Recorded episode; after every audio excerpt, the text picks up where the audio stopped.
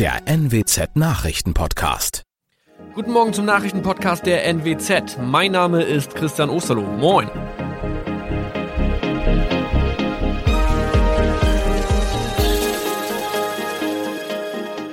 Und das sind unsere regionalen Nachrichten am Morgen. Die Grünen wollen Moorstraße in Oldenburg umbenennen. Viereinhalb Jahre Gefängnis für Falschgoldhandel. Und Landkreis Kloppenburg meldet ersten Omikron-Fall. Der Name Moorstraße könnte laut den Oldenburger Grünen rassistisch aufgefasst werden. Deshalb fordern diese eine Umbenennung. Die Straße wurde allerdings nach Hermann Moor benannt, einem der ersten Siedler in der Gegend. Um Missverständnisse auszuschließen, beantragen die Grünen eine Änderung in Hermann Moor Straße. Dann müssten alle Anwohner ihre neue Adresse in ihren Pässen angleichen. Außerdem müssten Polizei, Feuerwehr, Rettungsdienste und Anbieter von Navigationssystemen informiert werden. Die Stadtverwaltung schlug vor, ein Zusatzschild mit Informationen zur Person Hermann Mohr anzubringen. So könne man alle Irritationen beseitigen. Tobias G. musste wegen dem Verkauf von Falschgold am Mittwoch vor das Landgericht Oldenburg. Nachdem der Schortenser bereits im Mai zu einer Freiheitsstrafe von mehr als drei Jahren in Jever verurteilt wurde, betrieb er seinen Handel auf eBay Kleinanzeigen weiter. Das wog bei der Verhandlung schwer auf. Der 27-Jährige schrieb in die Inseratsüberschrift das Wort plated, was so viel bedeutet wie überzogene und nur vergoldete Ware. Da im weiteren Anzeigentext aber die Rede von einem Reinheitsgrad war und die abgebildeten Goldbarren eine Seriennummer trugen, handelt es sich hierbei um eine Täuschung. Tobias G. wurde zu viereinhalb Jahren Haft verurteilt. Ein weiterer Fall der neuen Omikron-Variante ist am Mittwoch im Nordwesten bekannt geworden. Der Kreis Kloppenburg bestätigt, dass eine Frau bei ihrer Rückreise aus Südafrika am Hamburger Flughafen positiv getestet wurde. Sie befindet sich weiterhin in Hamburg in Quarantäne. Da die Frau im Landkreis Kloppenburg lebt, sei auch das Gesundheitsamt Kloppenburg für diesen Fall zuständig. Zuvor gab es bereits bestätigte Omikron-Fälle in der Wesermarsch und im Kreis Leer. Das waren unsere Nachrichten aus der Region. Weitere aktuelle News aus dem Nordwesten finden Sie wie immer auf NWZ Online. Und Aktuelles aus Deutschland und der Welt hören Sie jetzt von unseren Kollegen aus Berlin. Vielen Dank und schönen guten Morgen. Ich bin Maja Däne und das sind heute unsere Themen aus Deutschland und der Welt. Neue Einreiseregeln. Für Reiserückkehrer gilt ab Sonntag eine Corona-Testpflicht. Knapper Impfstoff. Die EU will Produktion und Lieferung hochfahren und Exportkontrollen für Impfstoffe. Und ehrgeizige Pläne. US-Präsident Biden verdoppelt sein Ziel für die Impfkampagne in den USA. Heute starten ja viele Schüler in mehreren Bundesländern in die Osterferien. Aber eine große Reisewelle wird es wohl nicht geben. Hier bei uns in Deutschland bleiben Hotels und Ferienwohnungen für Touristen ja weiterhin geschlossen und Auslandsreisen sind zwar theoretisch möglich, aber weil ja viele Länder als Risikogebiet gelten, rät die Kanzlerin dringend von Urlaubsreisen ab. Ab Sonntag soll es außerdem eine generelle Testpflicht für Reiserückkehrer per Flugzeug nach Deutschland geben. Das heißt, wer eincheckt, braucht nicht nur seine Bordkarte, sondern auch einen negativen Corona-Test. Die Fluggesellschaften tragen die Testpflicht mit, können aber noch nicht garantieren, dass in so kurzer Zeit überall ein funktionierendes System auf die Beine gestellt werden kann. Die Regeln sehen vor, dass ihnen ab Sonntag eine Geldbuße droht, wenn sie einen Passagier ohne negativen Test an Bord eines Fluges nach Deutschland lassen. Bezahlen müssen die Tests die Reisenden. Neben PCR-Tests sind auch bestimmte Schnelltests erlaubt. Das Ganze soll nicht nur verhindern, dass Rückkehrer Corona nach Deutschland einschleppen. Die Politik will Urlaub im Ausland auch unattraktiver machen. Aus Berlin Jan-Henner Reitze. Die Einreise nach Deutschland am Flughafen ist also ab Sonntag nur noch mit einem negativen Corona-Test möglich. Das klingt ja erstmal ganz nachvollziehbar, allerdings gibt es jede Menge rechtliche Fragen und Bedenken. Wir haben deshalb mal mit dem Reiserechtler Paul de Gott gesprochen und ihn gefragt, welche juristischen Stolpersteine es bei der Einführung der Testpflicht geben könnte. Herr de Gott, theoretisch sollen alle Passagiere, bevor sie an Bord gehen, einen negativen Corona-Test vorweisen und die Fluggesellschaften scheinen das ja mitzutragen. Was ist denn das Problem? Ja, nun gibt es aber Fluggesellschaften wie zum Beispiel SunExpress AS ist eine türkische Fluggesellschaft oder EasyJet ist eine britische Fluggesellschaft. Nach Flaggenrecht gilt an Bord dieser Flugzeuge das jeweilige Landesrecht. Das heißt, man würde jetzt von Seiten der deutschen Verwaltungsbehörde eine Anordnung treffen, die wirken soll auf spanischem Hoheitsgebiet und bezogen auf ein Flugzeug, für welches türkisches Zivilrecht gilt. Halte ich für ziemlich schwierig. Viele Fluggäste haben ja wahrscheinlich gebucht, bevor die Testpflicht eingeführt wurde. Können die jetzt gezwungen werden, sich testen zu lassen? Da taucht das nächste Problem auf. Ich habe ja als Reisender einen Vertrag abgeschlossen, entweder mit dem Reiseveranstalter oder mit der Fluggesellschaft. Der ist seitens der Fluggesellschaft so zu erfüllen, wie er ursprünglich mal vereinbart war. Und da war keine Testpflicht vorgesehen. Ich halte es also zivilrechtlich, vertragsrechtlich ausgesprochen schwierig, wenn die Fluggesellschaft mir nun sagt, du darfst du dann an Bord, wenn du erstens getestet bist, zweitens dafür Kosten getragen hast und drittens der Test negativ ausgefallen ist. Stichwort Kosten. Die Passagiere sollen für ihre Tests ja selber bezahlen. Ist das rechtlich überhaupt möglich, das einfach so anzuordnen? Wenn die Behörde anordnet, ich muss irgendwas Kostenpflichtiges tun, dann aber zu sagen, aber oh, die Kosten dafür, die, die Kosten folgen meiner Anordnung, die will ich nicht tragen, halte ich für schwer, weil das wäre quasi ein umformuliertes Bußgeld für Leute, die nach Mallorca geflogen sind. Dankeschön, Paul de Gott. In Brüssel haben sich die Staats- und Regierungschefs der EU mal wieder zu einem Videogipfel zusammengeschaltet und das Top-Thema war natürlich Corona. Bis Ende des Sommers sollen 70 Prozent der Erwachsenen in Europa geimpft sein. Um die dafür nötige Menge an Impfstoff sicherzustellen, will Brüssel die Ausfuhr beschränken. Und in den nächsten drei Monaten soll wohl auch tatsächlich viel mehr Impfstoff geliefert werden.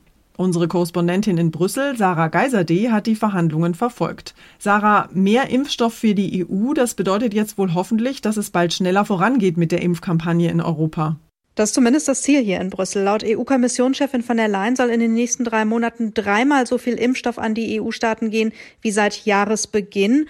Und von der Leyen geht auch nach wie vor davon aus, dass die EU ihr Ziel erreicht, bis zum Ende des Sommers 70 Prozent der Erwachsenen zu impfen.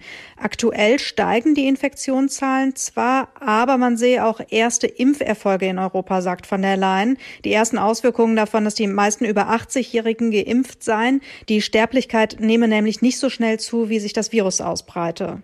Es gab bei dem Gipfel ja auch heftigen Streit um die Impfstoffverteilung innerhalb der EU. Länder wie Österreich oder Tschechien beschweren sich ja zum Beispiel schon länger, dass sie weniger Impfstoff bekommen, als ihnen zusteht. Wie hat man sich denn da jetzt geeinigt? Also an der Art der Verteilung ändert sich nichts. Die Impfstoffe werden weiterhin nach Bevölkerungsgröße verteilt. Vor allem Österreich hatte sich beschwert, dass das nicht gerecht ablaufen würde in der EU. Das hat aber den Hintergrund, dass manche EU-Länder zum Beispiel nicht so viel Impfstoff von BioNTech Pfizer haben wollten, wie ihnen eigentlich zusteht, weil der teurer ist als der Impfstoff von AstraZeneca. Dadurch, dass AstraZeneca jetzt aber der EU viel weniger liefert als eigentlich zugesichert, stehen diese Länder schlechter da als andere. Was jetzt im Raum steht, ist, dass eine vorgezogene Lieferung von BioNTech Pfizer mit 10 Millionen Dosen dafür verwendet werden soll, diesen Ländern etwas entgegenzukommen. Bei dem Gipfel ging es auch um Außenpolitik und da gab es ja sogar einen Special Guest. US-Präsident Biden hat sich dazu geschaltet.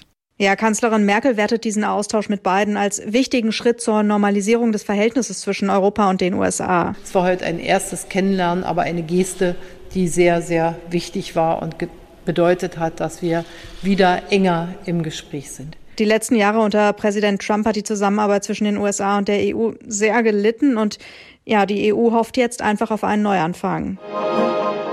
Und wir schauen noch kurz in die USA. Dort hat Präsident Joe Biden sein Ziel für die laufende Corona-Impfkampagne verdoppelt. In den ersten 100 Tagen seiner Amtszeit sollen 200 Millionen Impfungen verabreicht werden. Das ist ein ziemlich ehrgeiziges, aber ein erreichbares Ziel, hat Biden bei seiner ersten Pressekonferenz im Weißen Haus gesagt. Der Rettungsplan in der Pandemie, das war Bidens Priorität bei Amtsantritt und er ist auf einem guten Weg. Nicht nur will er binnen seiner ersten 100 Tage zwei Drittel des Landes geimpft haben, auch die Schulen sollen wieder offen, Arbeitslosigkeit reduziert und die Wirtschaft rosig sein. Einwanderung, Waffengesetze, Reform des Senats und Außenpolitik waren weitere Themen, Nordkorea und China vorne dran. Biden betonte die enge Zusammenarbeit mit den europäischen Partnern in allen Punkten. Er will einen Truppenabzug aus Afghanistan anstreben anstreben und er schloss eine erneute Präsidentschaftsbewerbung nicht aus. Aus Washington, Tina Eck. Unser Tipp des Tages heute für alle Langschläfer und Frühaufsteher. Eigentlich sollte die Sommerzeit ja längst abgeschafft sein, aber noch müssen wir alle Jahre wieder die Uhren umstellen. In der Nacht auf Sonntag ist es mal wieder soweit. Die Uhren werden von 2 Uhr auf 3 Uhr vorgestellt. Und dann gilt wieder Sommerzeit. Mein Kollege Matthias Hoppe aus der Serviceredaktion hat ein paar Tipps für Langschläfer und für Frühaufsteher rund um das Thema Zeitumstellung. Matthias, hilf mir doch noch mal schnell, müssen die Uhren jetzt am Sonntag vor oder zurückgestellt werden? Uns wird quasi eine Stunde geklaut. Morgens wird es wieder später hell und abends später dunkel. Eigentlich sollte die Zeitumstellung längst abgeschafft sein. Die EU-Kommission hat schon 2018 das Ende vorgeschlagen. 2019 hat das EU-Parlament dem auch zugestimmt. Der Ball liegt aber stand jetzt nach wie vor bei den EU-Ländern. Eine Abschaffung der Zeitumstellung ist derzeit aber nicht absehbar. Die Länder können sich nämlich nicht darauf einigen, ob dann immer die Winter- oder immer die Sommerzeit gelten soll. Na, das kann ja dann noch dauern, bis Europa eine einheitliche Regelung gefunden hat. Dabei ist die Zeitumstellung ja nicht nur nervig, sondern macht vielen auch gesundheitlich ganz schön zu schaffen. Das führt bei einigen Menschen zu Herz-Kreislauf-Problemen. Außerdem sind Kinder, ältere Menschen oder Menschen mit Schlafstörungen betroffen. Der Körper braucht einfach ein paar Tage, um sich auf die Sommerzeit einzustellen. Und auch die Anzahl der Unfälle nimmt in den Tagen nach der Zeitumstellung zu. Unter anderem, weil es morgens im Berufsverkehr vor allem zwischen 6 und 8 Uhr häufiger zu Wildunfällen mit Rehen kommt. Wie können wir denn am besten mit der fehlenden Stunde Schlaf fertig werden? Da gibt's ein paar Tricks. Hans-Günther Wes von der Deutschen Gesellschaft für Schlafforschung und Schlafmedizin schlägt vor. Wenn man in den Tagen vorher vielleicht in 10 Minuten Schritten jeden Abend ein bisschen früher ins Bett geht und am nächsten Morgen früher aufsteht, dann sollte es eigentlich nicht so ein bedeutsames Problem darstellen. Übrigens, wenn es nach der Meinung der Deutschen geht, müsste die Zeitumstellung komplett wegfallen. Eine Mehrheit möchte dauerhaft die Sommerzeit. Wer hat an der Uhr gedreht? Ist es wirklich schon so spät? Dankeschön, Matthias. Und zum Schluss haben wir noch ein paar interessante Vorschläge für alle, die nach ausgefallenen Ostergeschenken suchen. In München werden heute nämlich diverse Requisiten aus Hollywood-Filmen versteigert. Wie wäre es zum Beispiel mit einem Stormtrooper-Helm aus Star Wars, Harry Potters Original-Zauberstab oder einer Tafel Schokolade aus dem Film Charlie und die Schokoladenfabrik.